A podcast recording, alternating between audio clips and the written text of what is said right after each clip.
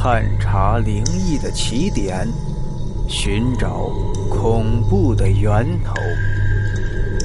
欢迎收听今天的故事：火葬场鬼事。老肖在火葬场工作，他没有亲人。这个社会上只有他一个人孤苦伶仃的生活着，他没有家。于是呢，只能住在火葬场里面。刚好火葬场也需要人守夜，老肖就留在火葬场里面守夜了。同时呢，也解决了他住的问题。火葬场的工资很高啊，老肖完全可以过得很好。除了工资以外呢，家属还会给他们一些红包。老肖很满意现在的生活，每天待在火葬场里面也很不错。他因为长得。不怎么好看，再加上年轻的时候也没有钱，所以一直以来没有一个女孩愿意跟他在一起。直到现在这个年纪啊，他还是单身一个人。年轻的时候呢，他也曾经努力过，也追求过很多女孩，哪怕是那种条件不太好的女孩，也通通看不上他。没办法，现在男多女少。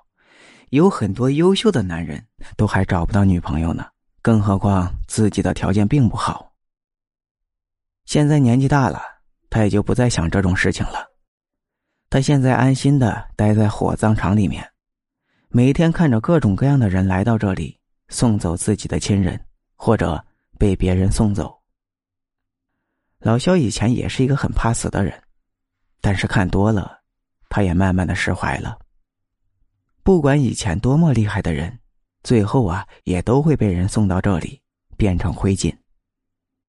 所以自己活着的时候还是要享受人生的，不然等死了之后，那可什么都晚了。老肖每次看到那些所谓的名人望族来到这里举办葬礼，不管他们葬礼有多么豪华，也不能让他们活过来。自己现在的生活态度就很好。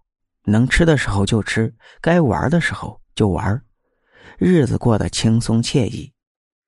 没有家人也不是一件特别不好的事情，至少自己没有负担，可以做一些自己想做的事情。这天晚上，老肖原本打算休息了，他刚躺下，门外就响起了敲门声。火葬场是一个让人谈之色变的地方。大家都把这个地方当做恐怖而又诡异的地方。如果是平时的人来到这个地方，就会感觉很害怕，更何况是住在这里，而且又是在晚上的时候响起了敲门声。很自然的，有些人会想到电影里面的情节，在他打开门的时候，外面赫然站着一具恐怖的尸体。可是老肖不相信这些。他在这里干了这么多年，对于鬼鬼怪怪的事情，他早就已经见怪不怪了。他打开门，外面停着一辆车，车的旁边站着很多人。老肖很快就知道这是送尸体来的人。老肖问道：“资料齐全吗？是明天第一个要烧掉的人是吗？怎么这么早就送来了？”其中一个女人说。资料我们都已经准备好了，因为我们住的比较远，所以就提前来了。希望明天我们是第一个，一切就拜托你了。说完，他递上一个红包。老肖对于这样的事情见怪不怪。有很多人在亲人死了之后，希望他们是第一个被烧掉的人，因为烧尸炉这个东西很难清理，凡是在后面焚烧的人烧出来的骨灰就不会那么纯。就会通常啊夹杂着别人的骨灰。老肖摸了摸手上的红包，多年以来的经验告诉他，这个红包很殷实，里面的钱呢肯定不会少。老肖随口说了一句：“明天没有预约的，你们可以是第一个。那边呢有家属休息区，你们可以到那里稍微休息一下。”那群人道了谢。